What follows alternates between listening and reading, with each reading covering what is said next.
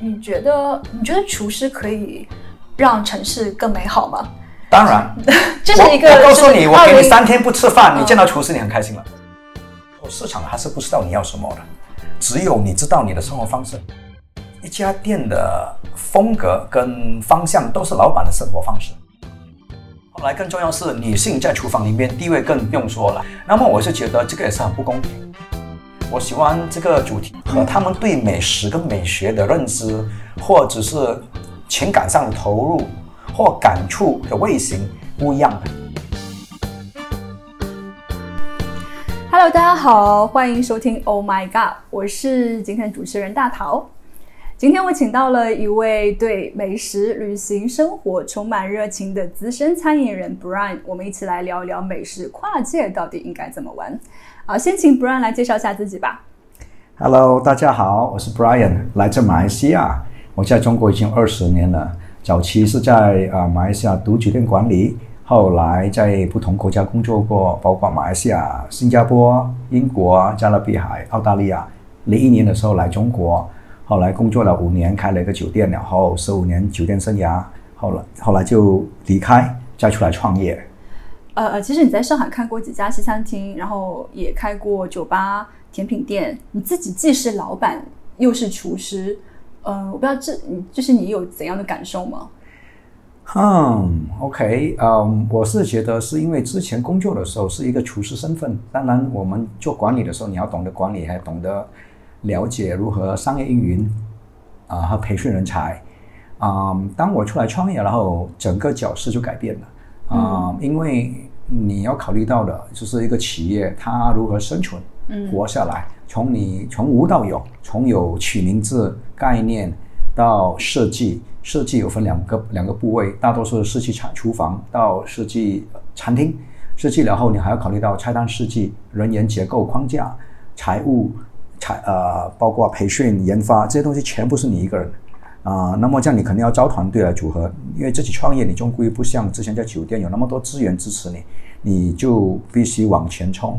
但是也就是因为倒逼自己，然后你才会很快的成长。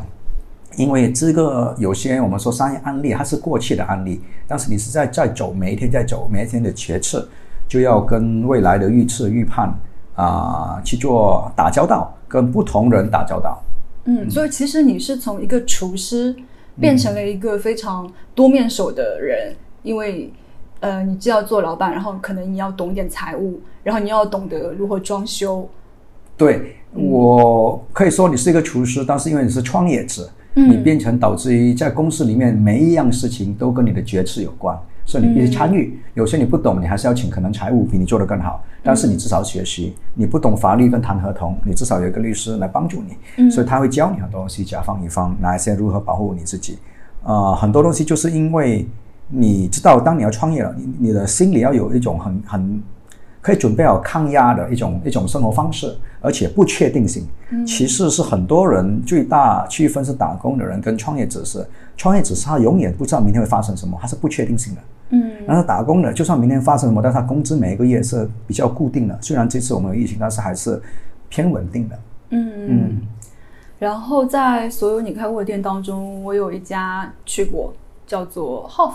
对，对，然后这家呃甜品，它是一家甜品酒廊，对吧？对，其实是当时我开这家店的时候，是更多也是鸡尾酒跟甜品结合起来。嗯因为当时记得印象过程中，上海呢所有卖蛋糕的，要么就人家买生日蛋糕，嗯或就下午茶，对因为其他时间节点就没有了，嗯晚上没有了。但是我好奇说上海那么一个国际大都市，人家饭后去哪里？后来我发现到大家跑去卡拉 OK 或跑夜店或回家，嗯就没有另外一个我们一个趴或一个时间段，可以让到你，特别是女性或有些人可能饭后想吃一些甜品，喝点鸡尾酒，完全全面禁烟的没有。嗯，这个好像呃，因为当时连就是下午茶这个概念还不是很流行，对吧？已经流行了，啊都是，但是嗯当时候都是酒店的，我们说叫英式下午茶，对对对有 scone 啊，有三明治啊，有什么？但是我是觉得有些下午茶可以简单，一杯咖啡、一杯茶、一个蛋糕就够了，我就不要你强制大家花更高客单价，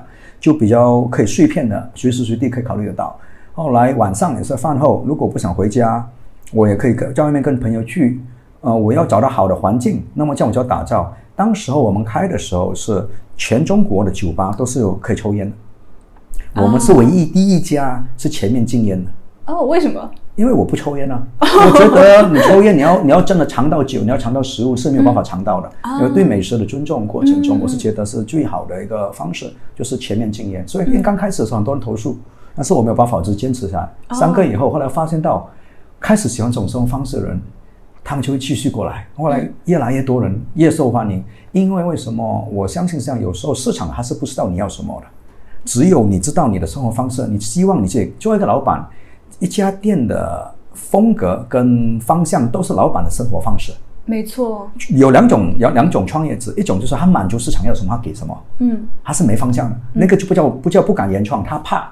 另外一个是我坚持，我有我的想法，我只做受众一小群人群，但是这个小群人群后来发现到其实不抽烟人蛮大的，更重要是很多人其实是真的想饭后吃甜品，又可以配他就因为晚上没有人喝咖啡了嘛，那么鸡尾酒搭配。甜品的时候，你无法想象那个成功。我比方这样说嘛，如果我说巧克力蛋糕，巧克力跟薄荷很搭，巧克力跟青柠也很搭，嗯，巧克力跟 rum 也很搭。那么我 mojito 再配巧致命巧克力，但是我们最火一个 mojito 就 rum 有青柠有薄荷清爽，后来你再吃巧克力比较温和，综合下来那个味型是直接融合过去的，这个才叫餐酒搭配。嗯，对，当时没有人有这个概念，大家的酒当时就是啤酒炸鸡块，就是只想到啤酒，葡萄酒就是可能红酒配红肉，但是甜品还有很多甜的葡萄酒，包括都可以搭配的。对，所以我变成导致于，那么像我们下午茶有传统下午茶，也有咖啡或茶可以配。晚上以后我打开了这个，当时这个思路，当时我们打开这个思路的时候，没有想过会成功，但是也是很赌一把。当时我的现金流都很紧张了，差不多要面临倒闭。后来就火起来，而且很莫名其妙的被到美呃那个一个美国的一个美食与美酒杂志评选我们全球一百家必须到访的餐饮新概念之一呀。Food and Wine 啊，Food and Wine Magazine New York 的，我们是 rank 四十九，全球我一百家，我们 rank 四十九，当时还还比澳门一个米其林三两星还是三星更好，因为我们是 New F&B concept 是新的概念。当时我发现到连这个概念，我在做研究的时候是整个东京、新加坡、香港、韩国，我们说四小龙吧。都没有人有，而且我把这个概念当时带到上海的时候，它是在亚洲第一家。后来我们火了六个月以后，日本高岛屋那边的领导领导人过来邀请我们去开日本开店，他说是在东京没有。法国的我一个去了吗？我没有去，当时没有为什么？没那么多精力。法国包括有一个世界冠军叫 Christophe Michelak，他也当时因为巧克力沙龙来第第一届来中国嘛，我们参加，他来看，他说：“Oh Brian，Oh my God，you know you don't have even this concept in Paris。” Remember your concepts ahead of the time。他之前跟我说：“哇，你听到这样，你是要被一个大师、世界级的人来告诉我这样说的时候，你你是很很开心的。就说是，而且当时上海确实给了很好一个一个一个我们说机遇，嗯，有这样的舞台可以去创造这新的概念。对，所以为什么我后来我发现到，原来有时候餐饮不是这个我在做这个蛋糕好不好吃，我给你的体验是什么？这个体验是是否客人在其他地方体验不到的东西。”啊，而且有可能有些创新东西，那么这样这次就是确实给人家啊体验到了。后来而且是很多地方没有看到的，所以这个是很重要。对，所以其实真正成功的他必须是一个引领者，对，他他不是一个跟风的。我不可以这样说，跟风你也可以成功，也不说呃不跟风就不成功。嗯，只是引领者更愿意第一个人去吃螃蟹，他愿意接受失败。嗯，他知道有可能成功失败，这个风险更高。嗯，你跟随市场是市场已经验证你的商业模式，你的产品是成熟，你只是做好，后来做好宣传，管好成本。对，但是你去创新，它是有风险的，而且是风险不小。我们说创业本身就是九死一生。嗯，你现在创业，而且要新的概念，在市场上前所未见的概念，你你不是把你的成功概率是更低吗？嗯嗯。但是后来 Hof 它关了。嗯嗯，为什么呢？Half 关了，其实是这样。我相信每一个产品或每个人，太阳会呃日出和日落都有一个周期。嗯啊，所以我关的时候，当时是已经十年的合同也到期。嗯啊，当时确实整个经济也是看到已经饱和了。中上海当时已经很内卷，我觉得当时前几年在疫情之前，更重要的是你看到的人力成本越来越高，租金越来越高。嗯，但是同质化竞争越来越多，内卷了。那么我就觉得。这个已经不是我向往的东西了，我没有在办法在在这个原来基础上去做更新和创新，因为那个面积就那么大。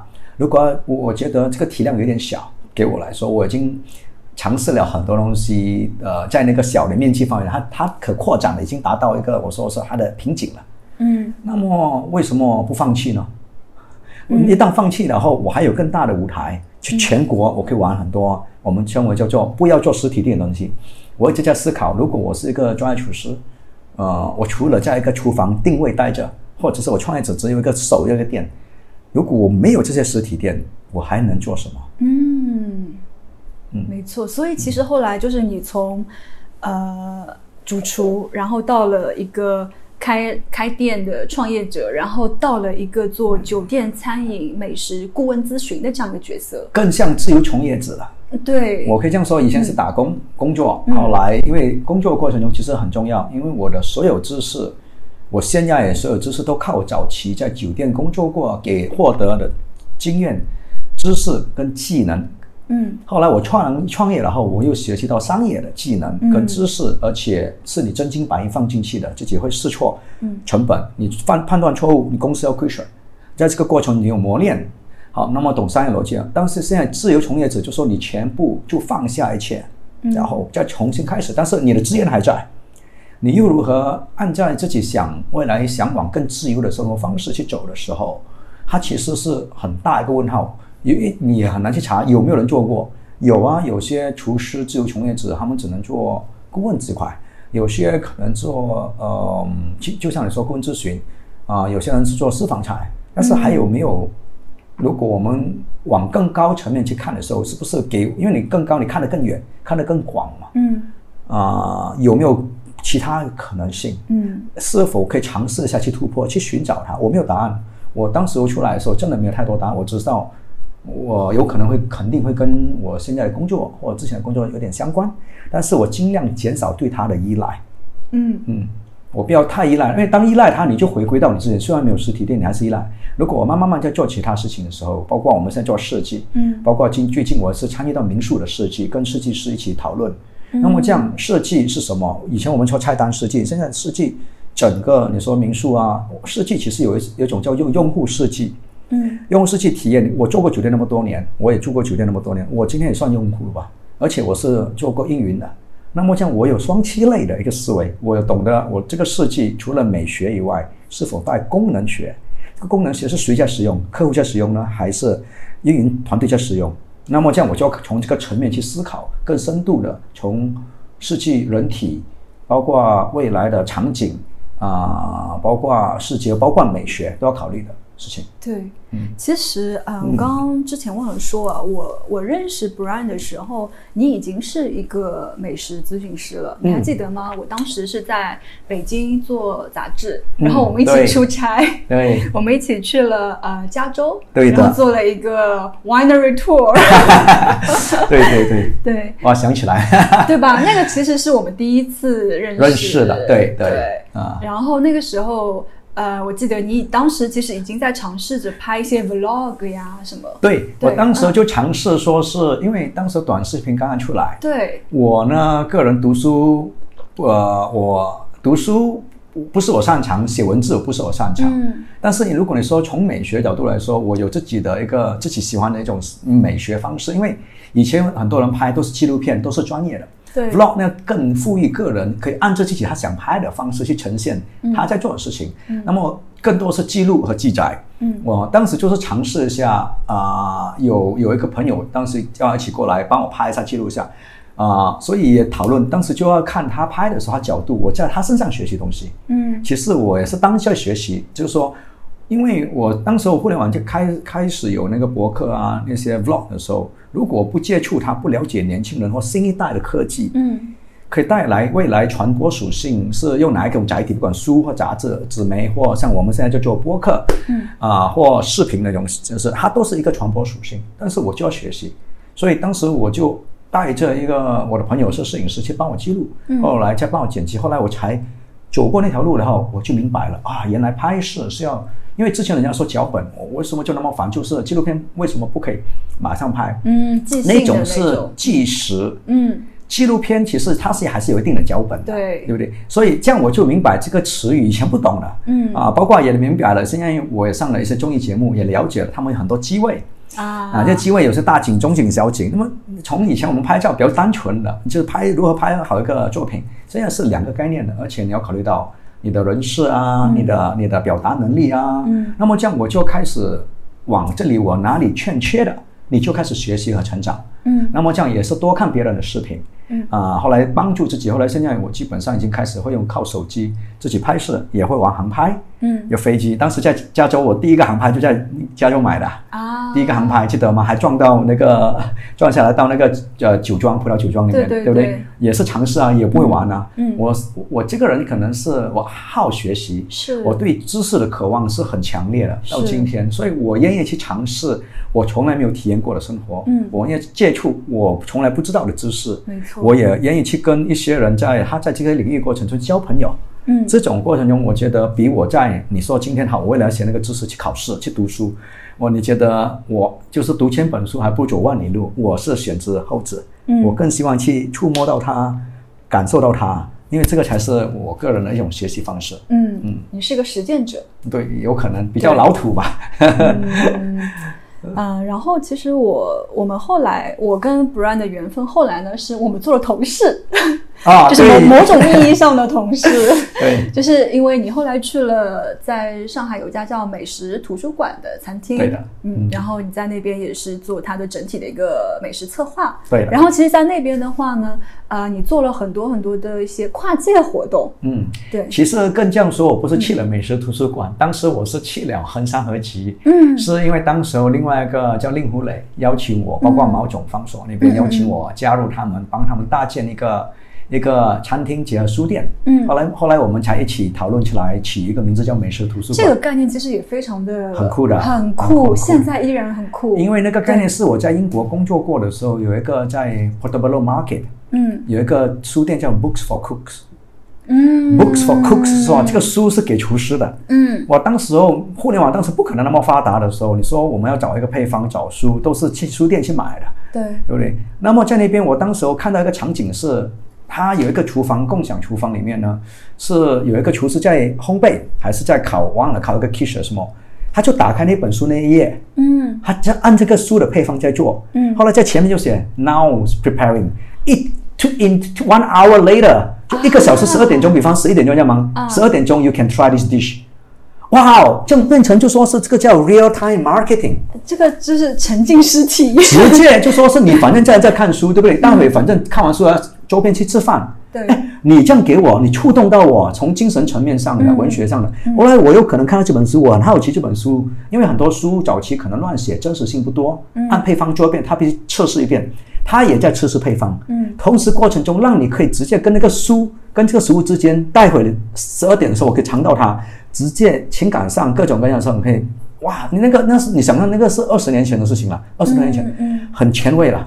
对，哇，我有那个到一直有印象，刚好这一次偶然，因为方所这个项目过来，我就很有兴趣，所以我跟令狐是属于是联合发起人吧，嗯。呃也不是说真的加入，后来加入了再把，更希望说我们书店除了我们说可以，嗯，发布会，嗯。包括一个分享和论坛，对。为什么不给书店有更有味道？我的味道不是只是有香气，诶更有人间烟火气，嗯。或者是更有生活场景。嗯。啊、像一个客厅，或你如如果你上美食图当时我们设计的时候，那个厨房外面就像一个家的橱柜，就是我把这个场景打破了，书店、咖啡厅必须分开，餐厅又必须分开，嗯。整个没有墙，就是因为我们在在在讲说共享嗯，啊、打破，所以我就是要打破所有的壁垒跟界限。对，其实衡山国际它当初啊的那个、那个书店的它的初衷是为了建造一个城市里面的文化客厅嘛。对的那其实美食图书馆就是弥补了它所缺少的呃食物、餐饮、美食文化这一块。对，对，所以我觉得当时这个。包括那个地方，现在对我来说，我我还是蛮怀念的。那我发现可可惜因为对疫情伤害太大了，对，太大了。因为我也帮着就是 Brian 也做了一些很多策划，包括呃，我记得印象非常深刻的是一个 Chef's Table，对，是一个全女性的 Chef's Table，你可以来讲讲这个 idea 吗？其实美食图书馆当时我做了一个共享厨房，就是想召集更多我们说美食爱好者、美食作家，包括他们可以经常在这里聚。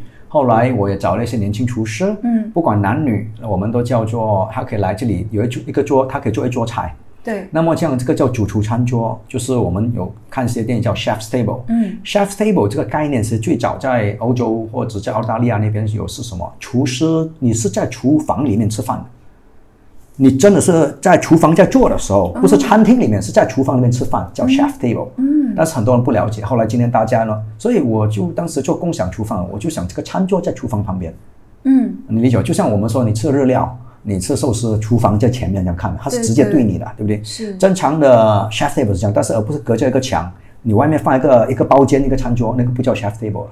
他必须看到厨师，必须闻到味道，他必须有触动的。这种人与人之间的关系，它更靠近，它不是靠食物呃，它已经是有更多是可以交流了，对。还是打破。那么对，互动，然后有温度对的，包括他在介绍，他可以看他做，有可能客人喜欢他去拍照，他可以看他在准备食物过程的一个愉悦感。就像我们小时候，你去看妈妈在做饭，在期待在厨房看偷偷，可能在吃两个面，这样这种再跑出来在等吃饭，这种互动，我是觉得是它不是一个餐厅或书店可以提供的一个东西，就是我要如何打造这个生活美好没错跟长久。这个其实也蛮像一个 lab，对，它就是一个实验室。嗯，那么这样后来我就做主厨上做到做几个几个呃几位不同厨师从欧洲回来的，从国内的都回来了。一下子有一天想到，我觉得厨师在中国的地位是不高，啊、更不用说女性厨师在厨房里。嗯，那么这样，我们如何把厨师的地位弄得更高？厨师不是像国外，因为厨师他更多是在我们说文化局里面，或者是包括像法国、欧洲啊，他们可以他们的社会地位是非常高的，跟医生啊、律师一样。在国内呢，人家把你当厨子。嗯那么这样，如果我做一个主厨餐桌呢，其实更希望厨师不是在厨房，是站在客人旁边做饭，你跟客人是之间是几乎平等。嗯你懂是吧？平等，而不是说是我很卑微的，我就做饭给你吃，你是客人。我们把客人跟打工者个界限打破，我要你跟我之间是朋友，你来我家吃饭，嗯这个界限，但是你还是买单。后来更重要是女性在厨房里面地位更不用说了，厨师本身不高，所以有时候不好。那么我是觉得这个也是很不公平。嗯那么我是否可以再从呃女主厨餐桌，当时我做这个系列本来是招三位，后来六位，六位越来越多，变成到十三位最终。就两周一场的女主厨餐桌系列，嗯就 Chef Table。后来我们也拉了很多支持的赞助，嗯很也很感谢有巴黎之花呀、美国肉协会呀，包括卡路里奥鱼子酱啊，他们各种支很支持这个活动，导致于我们的运成本比较低。但是因为终归传播属性很大很大，很多人开始认识啊、不同女性厨师。之前他们可能在他自己自己的朋友圈呢，更多人认识了女性厨师。我喜欢这个主题，也是因为我接触过不同，因为我做过厨房那么久，女性女性在不同的食材处理和他们对美食跟美学的认知，或者是情感上的投入或感触的味型不一样的。哦，这个好有意思，完全不一样。男生如果你放一块牛肉，嗯还可能一块大牛肉很烂，很很很 rustic。当然，他也做 fine dining。嗯女性看到的牛肉又不一样了，嗯你理解是吗？他可能他会把肉减少，他可能把蔬菜搭配更多。嗯你的我们的味型可能放红酒汁、黑椒汁，女性可能又用不同的更清爽的汁来综合。当然，我不说所有女性是这样，但大多数女性的心思，她她看到的点子是不一样。我相信，就像作家，同样一个主题，你给女性作家跟男性作家，比方说说农村，你们的视角不一样，包括你说啊、摄影师，嗯摄影师去抓拍一个人物，嗯，女性摄影师跟男性摄影是不一样。没错，所以这个，因为我们本身生理结构是跟完全是不一样的。嗯那么当如果我今天在推出女主厨餐桌的时候，其实就是在给全上海，但是所有食客喜欢美食体验，而且他们喜欢猎奇，他们又希望说更认识那个主厨的时候，嗯，这个是一个机会。我们一天就十二个人，对对不对？那么一桌就十二个人，但是确实很多次是真的是满，还要加场，或者是十四个人呀要要人家想认识啊，这个是很好事啊。也就是说，你今天不是来吃饭的，嗯那么简单的，你是来了解一个人，用美食来做他的创意，没错，你感受到他的内心世界，他可能就靠这里来打动你。而且它啊其实也更像一个呃社交的场对所，，它本身就是一个社交，餐饮本身就是一个社交平台和空间。嗯但是餐饮大多数就是我约你，我认识你，我们坐下来，我跟你社交，但是我们没有跟厨师社交过。是，今天如果一旦这样，我们就三方了，就像比比方说圆桌派了。我是主理人，我是主人，你来我的家，你来我客厅吃饭，你们吃饭，你们在聊，但是偶尔我跟你穿插一下，就说两句话，你不觉得这样整个人与人之间？今天我们说互联网，大家都说啊，我们说各种互联网平台的时候，人接触很少的，更更没有更不用说是有主厨亲自告诉你他这道菜是怎么来，你是安安静静慢下来尝的。今天我们说，我们今天在吃饭的时候是吃饭，真正你在尝食物的时候，你是要人讲解的。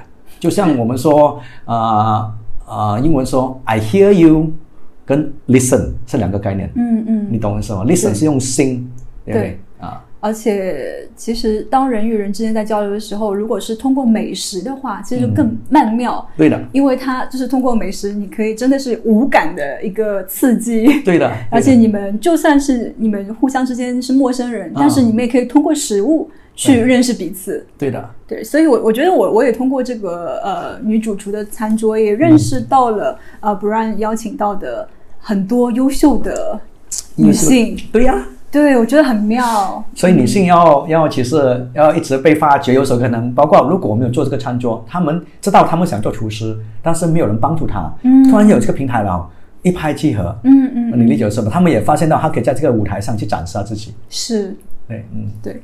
呃，Brian 也做过另外一个集市，对不对？叫堂会。堂会啊，集市是，嗯，我当时是这样想的。我在上海二十年了，甚至到今天二十年。嗯，前几年所有活动都环绕着音乐节。嗯啊，啪啪啪，什么音乐节，什么什么节事节，什么什么美食节。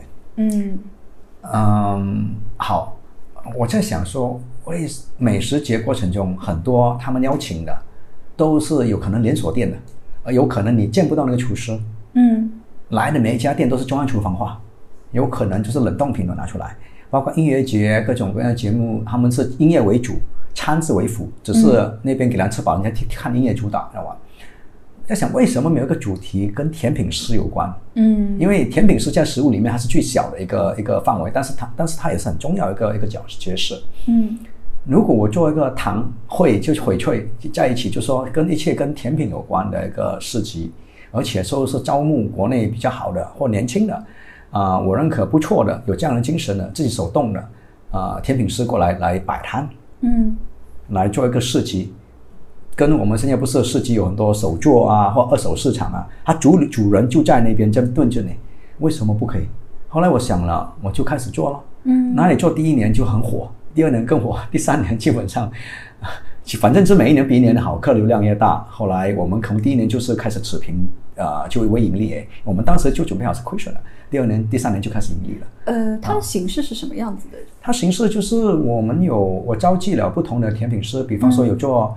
啊，法式甜品的，嗯，也有做美式的，有可能也有做糖水的，就是他们来自各个不同的品牌酒店，是吗？呃，未必酒店，有时候这是自己，他本身可能是是甜品师本身，他没有品牌，他在别的地方工作，嗯，但是他可以在那边做一个呃一个一个摊位，嗯，啊，包括有有一两个可能是，就像比方说法国哪一些读烘焙的，后来毕业做工作室，嗯，我也有一个做学校。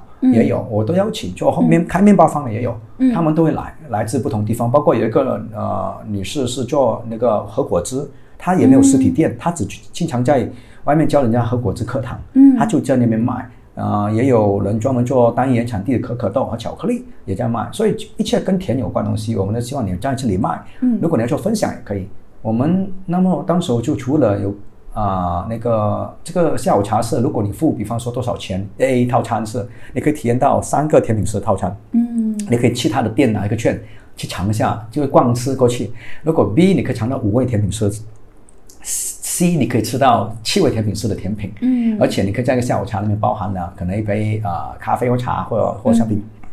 就变成大家一下子可能一下子可以逛三家店，都是可能国内啊，包括杭州啊，有些是可能来北京或上海一些甜品师，平常你有可能飞过去的，一下集中在那边了。嗯啊啊，更重要的是，我们还有每一天都有一个一场叫 demo 做演示啊，甜品啊、烘焙啊或巧克力演示。嗯我们请了一边人家，我们也做直播，也同时可以让人家想看学习的，他可以坐在那边看。那么这样我们就把这个美食图书馆弄到，就说是。啊，有直播，就像人家做新书发布会，但是你可以在那边学学习到，因为我相信书店是它不仅是买书，它可以传递知识的一个地方。那么我做演示，其实在传递知识。嗯，你在全世界不管美学和烘焙，后来同时你也是获得精神层面的快乐，嗯或者是味蕾上的快乐。嗯那么这样一个堂会确实吸引到很大大批人加入。嗯，而且现在也没有真正的以甜品为主的没有没有，因为后来疫情来了嘛，后来这三年过程中，大型活动是不鼓励的，嗯。所以也没有办法去增值去落地，所以这个看到机缘巧合，如果有哪一天有哪一个我们说呃合作方有预算的，想再邀请我再负责这个的都可以啊，嗯，嗯，复活一下。那再把可以带到全国啊，对，嗯所以其实，在这些就是在其实，在美食图书馆的那一段期间，你已经开始在做嗯很多这样的一些跨界的策划啊、活动啊什么的。嗯嗯，那你你你自己认为就是什么是美食策划呢？美食策划，我这样说吧，你把美食跟策划分开一些。嗯策划其实各种各样的活动你发起，你可以找资源整合不同的人放在一起来扎堆玩，后来别的人来也是一起玩跟体验，这个叫策划，或者是你有某某种形式，艺术也好，音乐也好，呃，画也好，发布会也好，嗯。啊、总之你招募很多人，或者是这些都称为策划。那么策划过程中，很多活动离不开吃。嗯我不管今天你做什么什么，后来发布会，后来有请人家晚宴，嗯或者是你是，比方说人家来分享会，后来有一个小下午茶歇，嗯他离不开吃，但是永远这些吃是放在后面，他把他活动的内容是主角，嗯对不对？那么这样，我心里一直在想，凭什么？哦，为什么？呃，为什么不可以？为什么不可以打破？呃，是否可以平行？也未必一定要谁先谁后，也没有说对和错。所以这个就是思考了，我策划活动的时候，我是否可以把美食的体验做得更好？嗯我是否把美食的体验也不会输给发布会的那个那个让人家震撼，人家离开了哇，那天那个发布会那个美食很好，嗯而不是那个发布会那个什么很好，或者是这个活动那个音乐很好，比方说那个音乐家哇，我记得他他忘记了食物。我是觉得这个活动既然是每一个人都在，比方说一个发布会，有可能有音乐，有舞蹈，对不对？也有美食，这些东西其实对对我说是同等的。嗯那么是否我可以策划一个过程中，我可以招募更多人，他每一个环节我都很重视情况下，像这个活动，人家都有一个记忆点在这里，这个活动，嗯，那么就很重要了。对，他的对的，有些人可能喜欢美食，他会记得这个美食；有些人喜欢他的舞蹈，他非常记得这个舞蹈。但是而不是大家都记得这个产品或者是某些内容，其他都不重要了。因为我是觉得，不管舞蹈也好，艺人演出也好，演讲，他们都是在这个活动里面的一个角色，就像一个好的成功的电影。不是只有男一号跟女一号是把这套戏，坏人也可以把这个戏做得好，嗯辅助的配角都有可能，群众演员都可能出跳的。所以一一部成功的电影是很多人组合的，包括后期剪辑、音响各种各样。对，所以我们在怎么把一个活动策划变成一场 show 嗯啊，然后其实每一部分都很重要。很重要。对，其实它让我想到了，呃，因为现在很多餐厅也在做很多的跨界的活动，嗯。啊，那其实 Gaga 他们也在做这样的活动，比方说，呃，其实我们刚刚讲到的 Chef's Table，其实他们也有，嗯。他们在深圳万象天地有一个叫做漂流主厨，嗯。然后可能。呃，每个季度都会邀请不同文化背景的烹饪风格的主厨去给他们做定制的菜单，然后他们邀请过一些澳洲的，比方说像 All Day Dining 风格的主厨，因为 Gaga 本身就是 All Day Dining 嘛，嗯。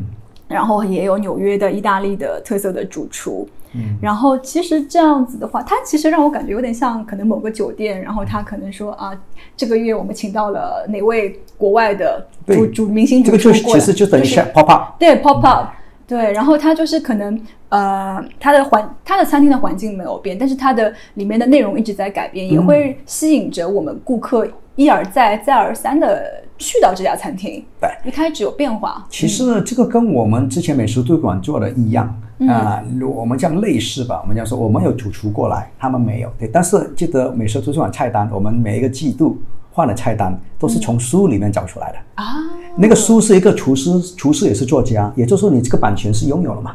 我们是书店，我们萃取可能贝尔妹的其中一个蛋糕，我们就萃取一个西班牙一个呃厨师的主厨，他本身有餐厅的，我拿他一个配方来做在我们的美食馆菜单里面，嗯。其实也是一样。嗯其实大家今天就说是我换菜单有不同形式获取资源，一个是靠人脉朋友关系帮助你，另外一个靠书。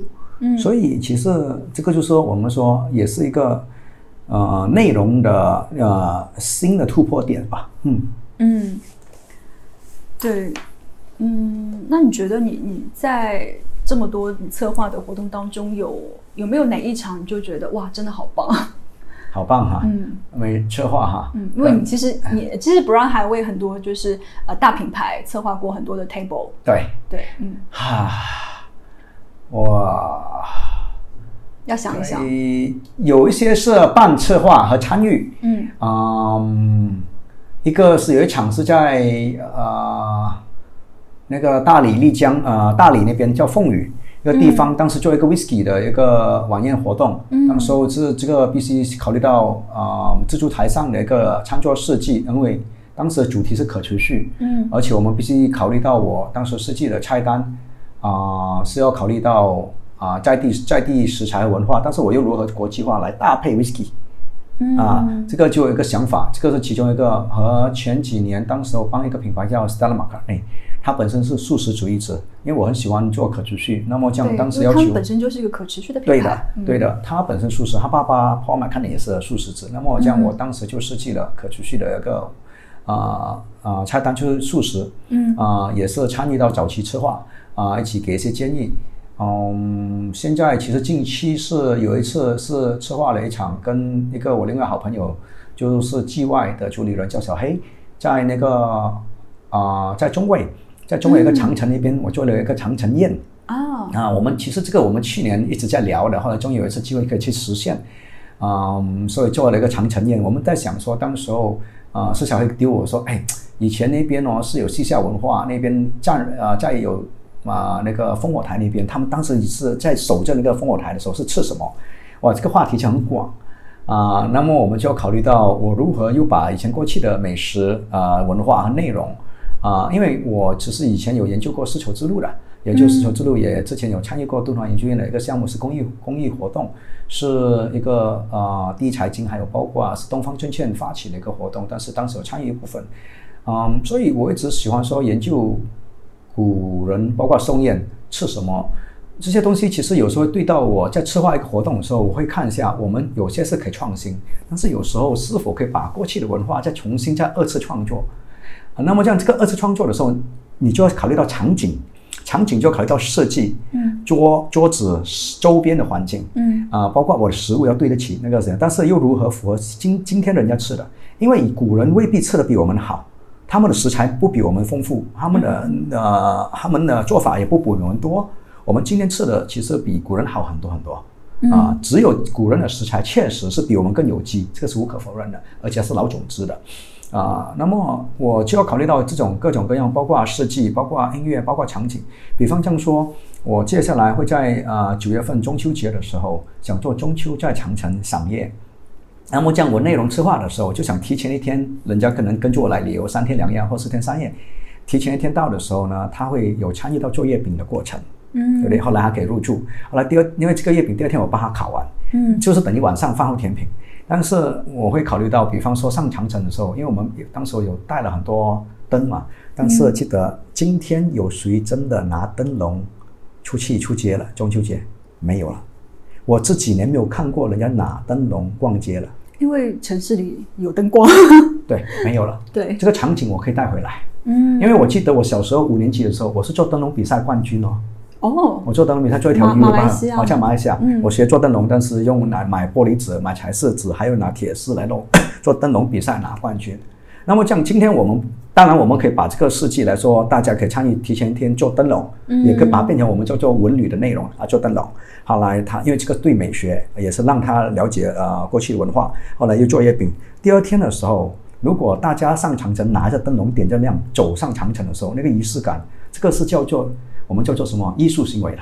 嗯。它是一种沉浸式，我把你不是不是把你变成工作人员，嗯。把你参与到我搭建的场景，我只要你做最后一个步骤，嗯。你走上长城的时候，那个灯红上去上上去，你不觉得？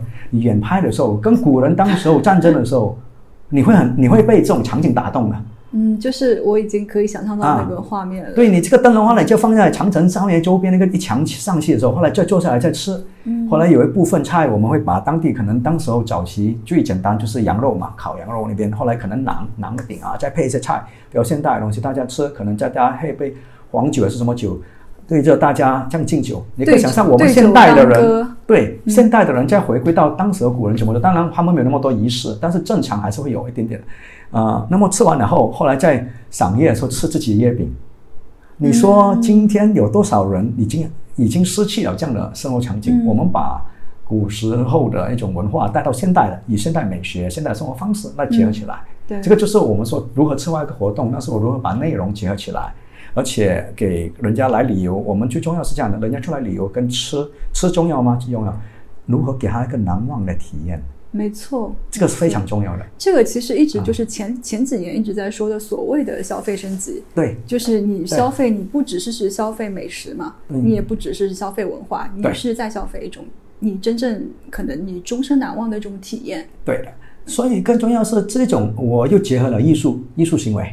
嗯啊，结合了就像沉浸式的，让你你是办一半的演出，有可能在那边过来，你坐下来吃的时候，整个场景布置又不一样。那桌子有可能，我其实就两周、三周前我在广州，我已经跟小黑说我要设计啊，要设计一些东西，啊，现在还暂时不透露。我要把那个艺术作品啊，类似设计，但是呃，设计的我们叫临时的艺术装置，都是来自周边的，嗯啊，植物。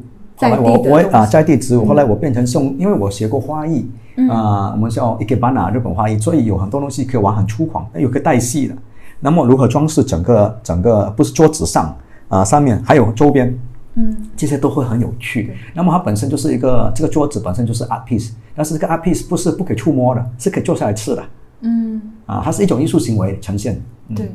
其实这也让我想到说，现在的酒店行业就是越来越竞争激烈，就是你给你你可能给顾客带到的，真的不仅仅只是你过来住一下那么简单而已。嗯 然后你你还需要给他营造一个这样子美妙的场景。我内心世界是爱玩，我爱玩，我又喜欢啊了解过去的文化，我又喜欢创新。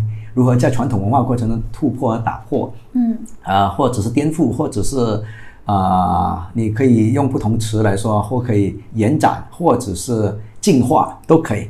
反正我就是一直在尝试给自己是没有没有没有界限的事和物吧，去尝试看下我如何策划一个真正你说活动，呃，跟美食有关的活动。对，嗯，其实，嗯，我早几年认识 Brian 的时候。其实我一直从他的身上看到很重要的是两个点，一个就是你一直在说可持续，嗯，还有另外一个就是在地，嗯，对。然后这两件事情是你现在一直在进行中，对的。然后像可持续的话，我们之前也有讨论过，呃，因为你一开始也是从酒店出来嘛，对，因为酒店的浪费其实是非常的厉害。其实酒店浪费不厉害，浪费厉害是客人哦，嗯，客人哦，酒店因为其实所有餐饮是这样，他们为了控制成本。他们是合理订货，跟比方说，如果他们做白切鸡，它的鸡的骨头是不丢掉，是熬鸡汤，嗯，或者是骨来做任何东西，边角料来做任何变成，比方说来熬汤做汤吊汤，它是浪费少，但是是客人浪费多，因为酒店有时候做自助餐，酒店可以决决定说要不要做自助餐，嗯，如果他想做自助餐，他没有达到一定客流量过程中，食材损耗是很大，这个是酒店的责任，但是也有很多客人吃食物的时候，他点很多。没错，他点吃不完，他又不打包，嗯，所以其实是浪费。这种可持续是有很多环节的，非常多环节。酒店只是其中一个加工者，客人是食用者，嗯啊，对。然后就是我们刚刚说到的这个可持续和在地性，我觉得就是从呃我们现在是后疫情时代嘛，嗯，这两点变得尤为的重要。对的，对。然后你会觉得说，嗯，疫情，比方说后疫情，对你这个行业，或者说你看到的它这个。行业的变化是什么？过去几个月，我刚回来上海，我在朋友圈看到之前不在家里做饭的人，被迫被动的在家里做饭。嗯，当你要在家里做饭，你要考虑到你要买食材，你如何获得？嗯，我们曾经一段时间，有些地方确实拿不到物料，这样你就不会浪费。没错。而且更重要是，你开始会想到，甚至上这个边角料怎么去用？是的。OK，更重要是我连冲我都会种的时候了。嗯你想看一下，这个就是可持续了。嗯，就是很被动去接受可持续，后来现在更了解。那么这样很多人之前做饭的时候就觉得厨师做饭很简单，我可以指手画脚，什么什么好。今天好了，你连续三个月做饭的时候，你真的觉得你就一个人做给两三个人吃简单。当你做三十个人吃，经常换菜单是不简单，而且你要考虑到它的可持续逻辑。我的厨房的库存，我订那么多货，我如何在还没有到期之前使用掉它？我也相信说，有时候你们说了很多话，哎呀，完了，我土豆开始天天吃吃不下，也吃不完就长长芽了，我这个用用不完就发黄了，对不对？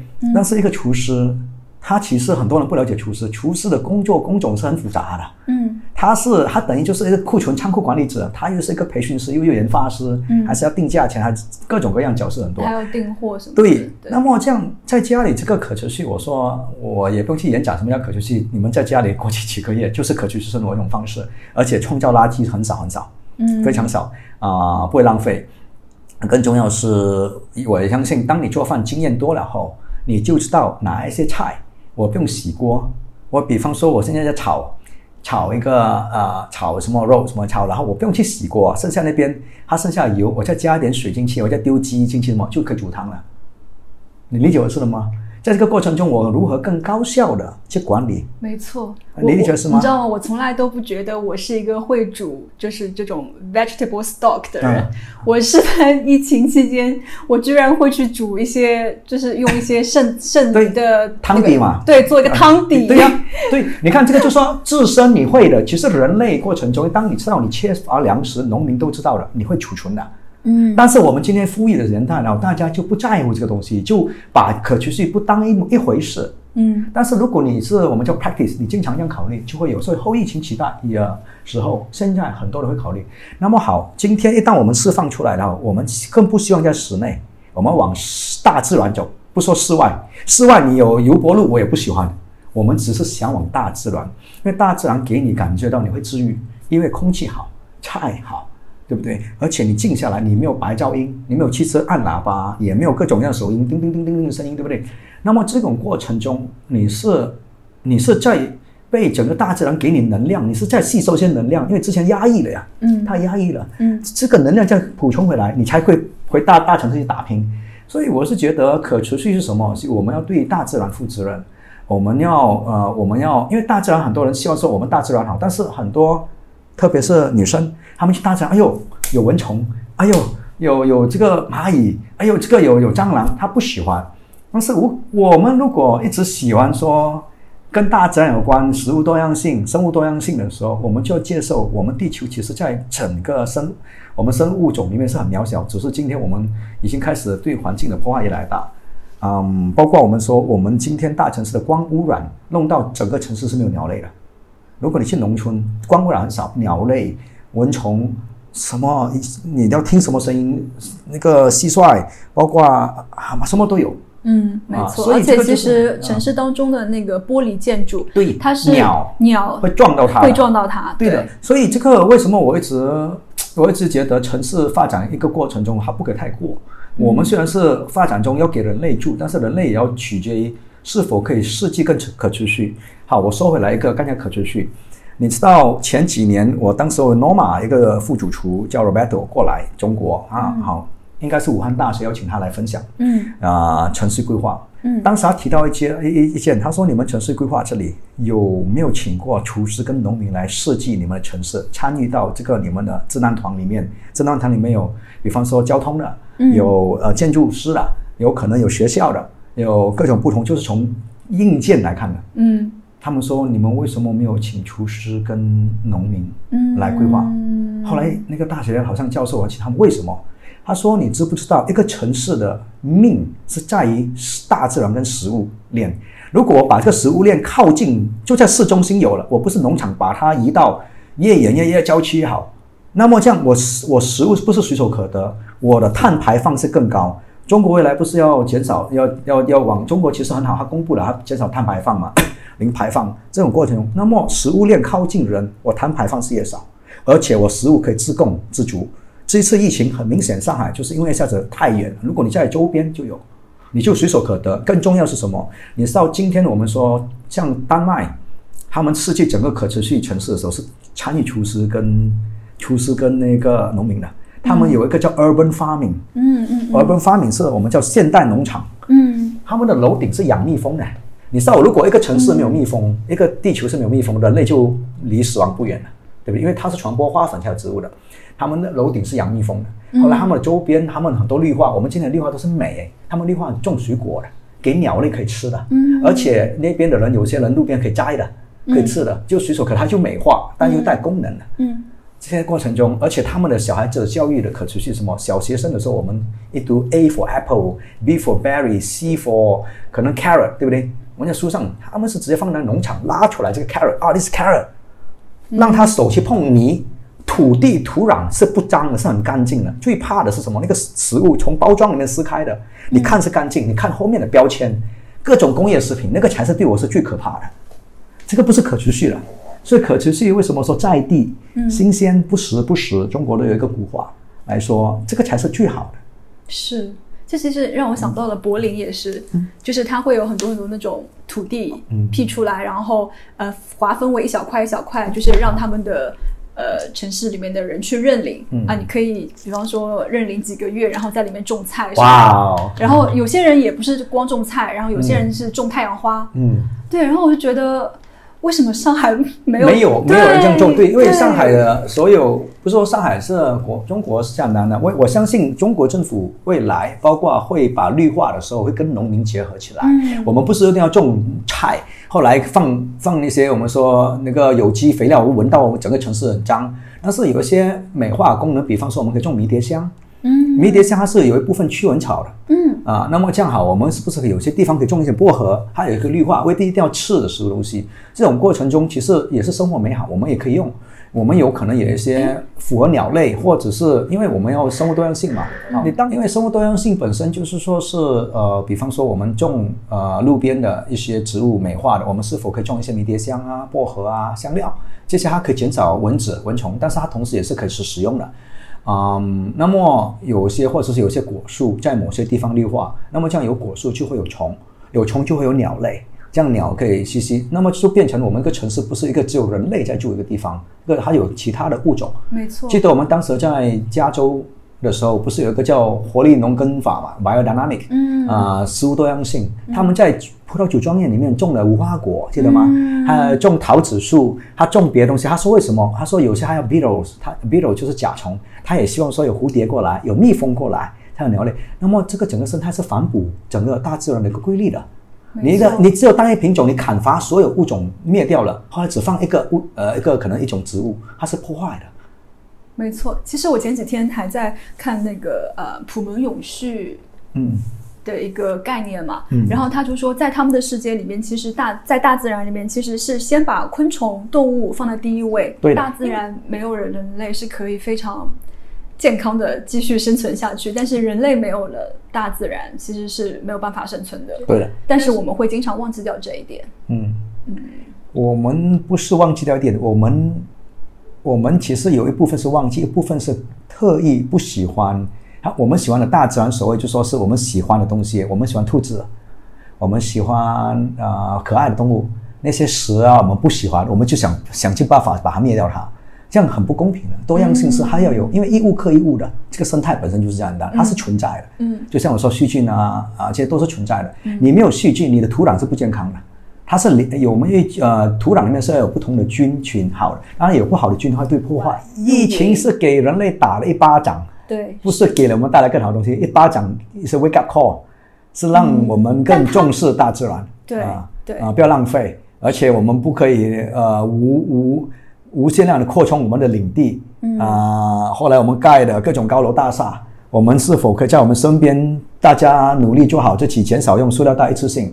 这次疫情大家都是不允许堂食和打包盒，嗯那么其实增加塑料，但是如果打包盒，如果商家本身懂得用可降解的，也很重要。那么可能降解成本高，可能消费者买单。如果大家都往这个方向去，我们未来会越来越美好。但是就是因为这次这样，其实大家会更在乎，就不会去说我拿一个布包，你拿 LV 包包。嗯，以前可能会，欧洲很发达国家，其实他们真的不在乎什么牌子的包的。你其实如果你你的今天在国外很多，特别像北欧，他们踩自行车，他们不知道你开什么车，这种才是奢侈。奢侈品是什么？以前我们做餐饮一定要验报纸啊、鹅肝啊、鱼子酱。今天的奢侈品是我这个食材是不是直接从农场拿过来给你？我们从农场到餐桌，而且你们买的东西可能是上一个月的东西啊、不管和牛在冷冻的，我直接是这种我们的今天的奢侈是是否这个主厨的理念，这个餐厅是否可持续？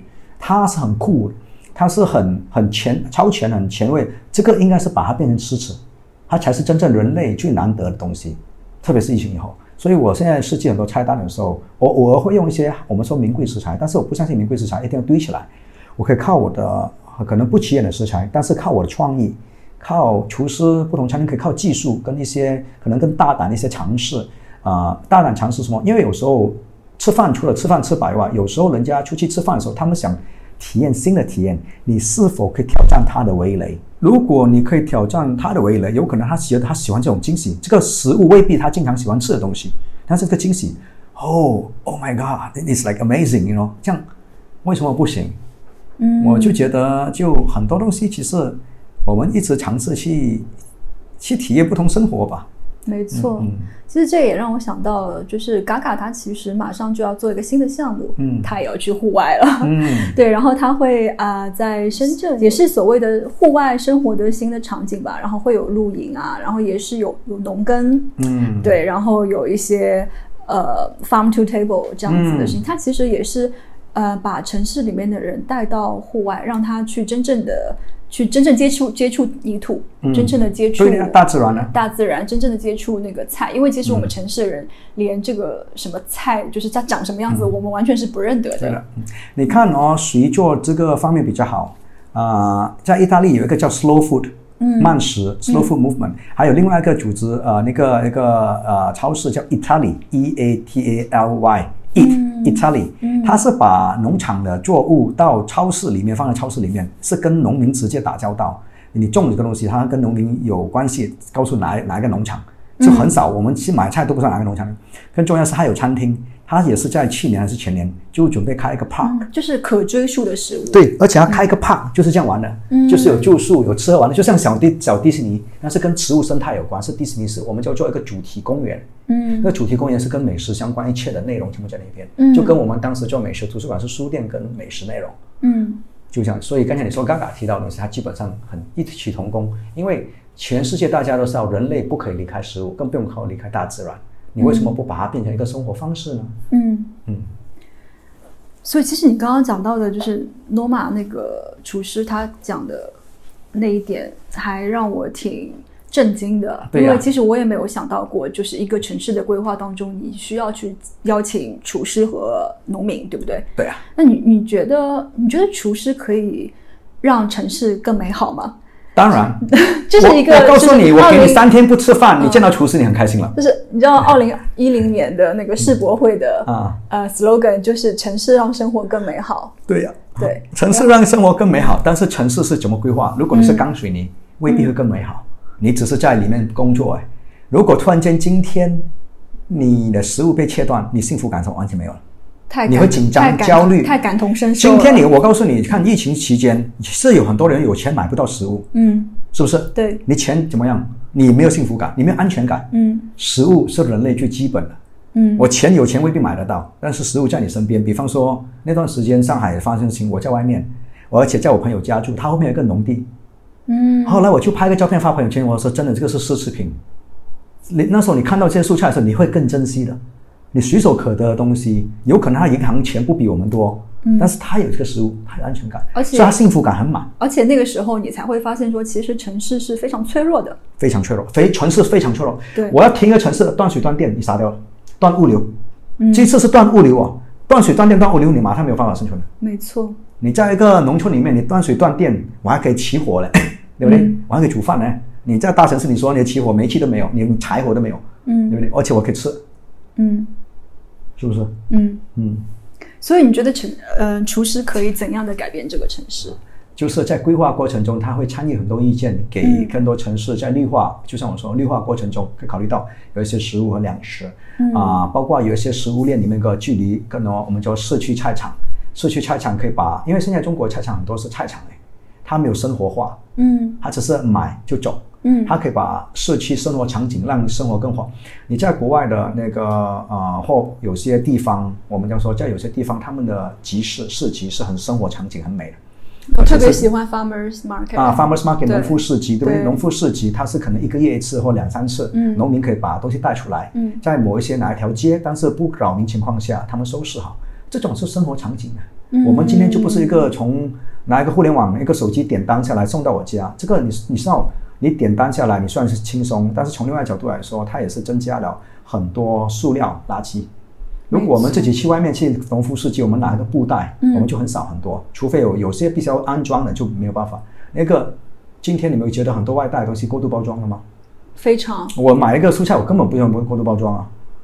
所是以这些就是我们说一个我，你看我这样设计这个城市的时候，呃，设计这个理念的时候，它已经减少了所有垃圾制造跟碳排放嗯啊。而且你在这个过程中，人与人之间的社交，城市更美好。人与人如果大家都没有见人，在电呃在互联网沟通，其实人会变成越来越又就还没有地方可以获取能量。就像我说，我们今天压抑，我们跑到大自然去，会得到能量。你在逛街看到朋友啊，拥抱一下，见了好久不见了，啊，其实就是充电呐、嗯你我们过去几个月在家里，如果一个人会疯了呀，真的，是对不对？嗯所以不用管我们上班下班先，我们就逛街嘛。所以，不然你有没有呃，你心目中最理想的美食的活动？你想做还没有做的？我这样说吧，嗯我最近在准备不是一个美食的活动，是一个呃我们叫大地音乐跟艺术节结合，后来把美食也是个叫大地，我们叫大地宴席。嗯我把比方说大地音乐节、大地艺术节、大地可能呃话剧节或美术，我把它并起来一个大的 IP 出来。嗯所以我把这种各各种生活美好的生活方式，把城市的人往乡野去。因为以前这些你说艺术家都在大城市，呃，画廊里面啊，艺术艺术馆里面，或者是话剧人可能在剧场里面，嗯对不对？后来美食好的餐厅、好的餐饮都是在什么米其林三星什么高楼大厦里面啊、不管外滩什么风景里面。好的音乐也是在什么有音乐的设备的呃音乐厅里面。今天我把他们全部在荒野或农村里面的时候，嗯他们如何发挥？那么对于艺术家、对舞蹈者，他们重新去适应跟体验，他们就没有这些工具。就像为什么我喜欢做荒野餐桌跟大地艺术的时候，大地宴席的时候，当我没有专业的万能蒸烤箱，我没有低温慢煮机，我没有所有烤箱可以温度可控的时候，我只有明火，嗯我如何发挥美食的魅力？嗯就要看到我对明火的那个把控、玩火的把控跟食材的了解跟把控，这个对他们来说很有挑战性。非常有挑战。对，我给你，你把一个厨师真的做了很多菜，突然间你不给他这个，就是给你明火玩，嗯你很头疼。包括我说中餐厨师如果习惯用炮头煤气了，突然间有一给有一天给你用土灶，嗯可以你可以炒，当然可以炒，但是你可可不发挥到你想达到的标准。嗯啊，你理解我的意思吗？嗯这些东对艺术家也是这样啊。今天我突然间没有那么好的设备，麦克风什么给你的话，还有可能要辅助你。我只在一个没错自然这样。你我告诉你，歌声我如果没有修音，你要现场 live 啊、unplug 哦，是很挑战你的。嗯所以，但是往往这样，对艺术家来说，对舞蹈者来说，对厨师来说，各种喜欢玩的人来说，他们喜欢。那么这样，我是否可以把乡野或农村的气息衔接？我做一个桥梁。嗯我们做这个活动做一个桥梁，就把一流的资源在大城市里面呢引嗯流到乡野，乡野的当地的村民、农民也可以享受到类似这样的。如果我们的档期好，可能我们的报价格不会像大城市，他可以体验到。我们可以把到大城市呃的好的资源带到农村的时候，它是共富，共富是可以在美学共富、精神层面上共富了。嗯，在这里，因为我们说，你看，好，呃，他们都没有机会，小孩子都没有机会在农村里面学到美学，学到艺术，我们可以这种共富了。而且我就把这个变成新的文旅。我一直见我说做文旅，文旅以前就说我们景区圈起来，后来外面有酒店，一个导游拿一个国旗跟着走。后来二点零的文旅，我就说自由行，大家就不跟导游走了。三点零，我是否可以有内容为导向来帮乡村做振兴？后来衔接做一个桥梁。那么这样，今天你看说，大城市里面，我也知道这次疫情影响了很多舞蹈和工作室啊、因为大家都解散了，因为有地方演出没有收入嘛，因为工作室啊、包括一些他们都每个月还要付艺人的工资的。那么解散了，那么这样这些解散的人，他们可能心里很热爱这个演出舞蹈面，但是真的没有机会了，没有经纪公司签他了。那我是否可以在碎片过程中找他们，嗯一起加入这个，我们一起去玩？这个就是你的舞台，你的舞蹈，我也我有我舞台，厨师也有，主厨做快闪，我们搭建一个很好的一个平台来去做这个事情。这个是我在做的事情，所以我我不是未来计划，已经在计划过程中，嗯也会在一个呃丽水缙云那边的一个盐荡那边，在策划一个我们叫大地艺术音乐啊、话剧跟宴席的一个节，就招募了我跟另外一个朋友叫呃顾老师，一起会做这些事情。嗯所以这个就是说，你说跨界也好，我不觉得它是跨界，我只是我只是把我生活周边所有玩不同领域的朋友聚在一起玩而已。嗯啊，我也不用说谁在前在后，就一起朋友一起玩呗。嗯，因为那个大自然本身就这样啊，啊，就多叫我们叫生物多样性，嗯，就叫多一个活动多样性你刚刚所说的美学共富，啊。我觉得这个词好有趣哦，我很喜欢。其实，嗯，很多嗯最好的东西，它只是限定在最好的地方嘛。对，其实每一个创作者，嗯不管艺术家、音乐家、厨师，他们必须一直寻找灵感，灵感来自生活。嗯如果你天天在大城市生活，你只能从大城市里面萃取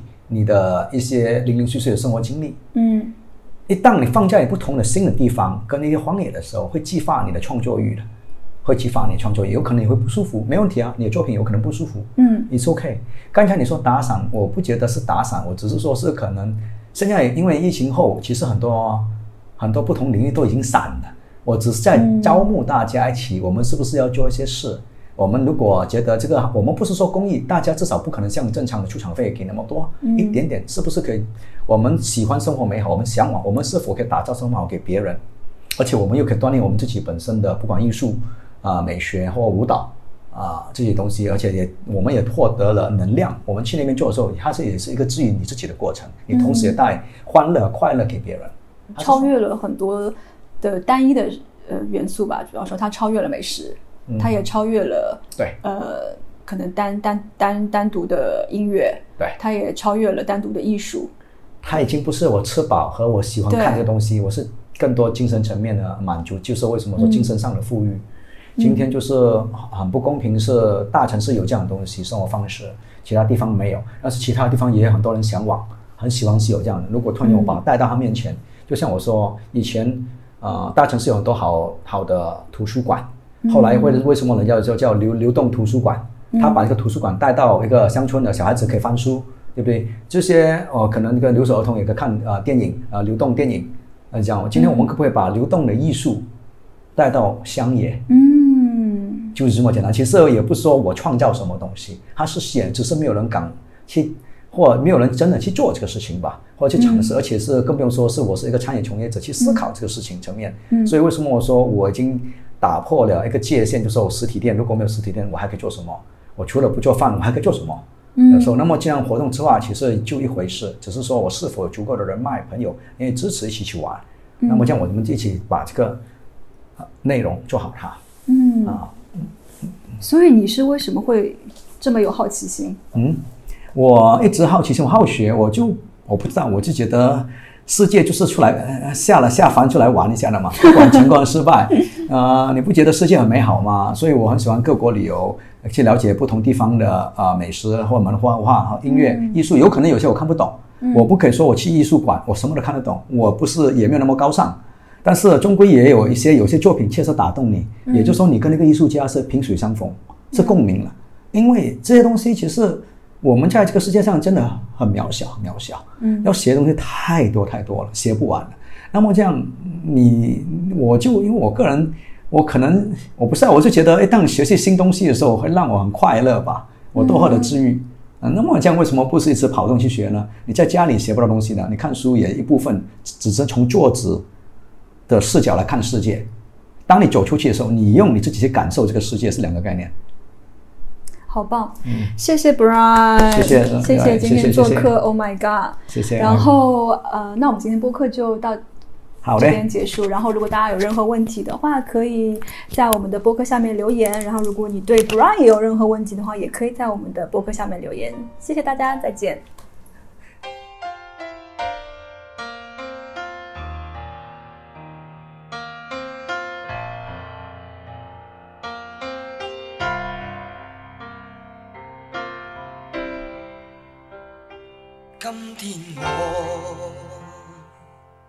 寒夜里看雪飘过，怀着冷却了的心窝飘远方。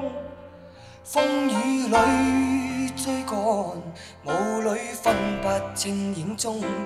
天空海阔，你与我可会变？多少次？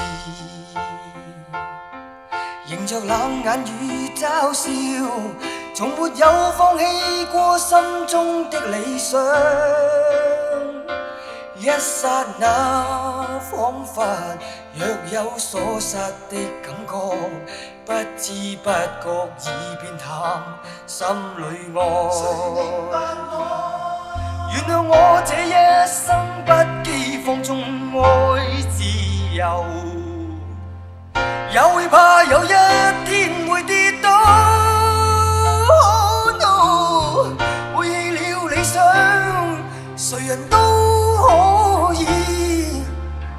哪会怕有一天只你共我？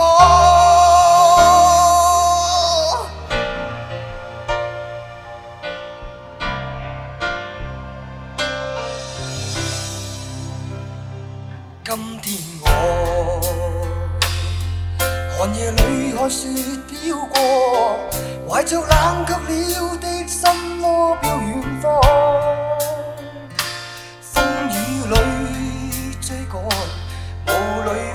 不清影踪。天空海阔，你与我可会变？原谅我这一生不羁放纵爱自由，也会怕有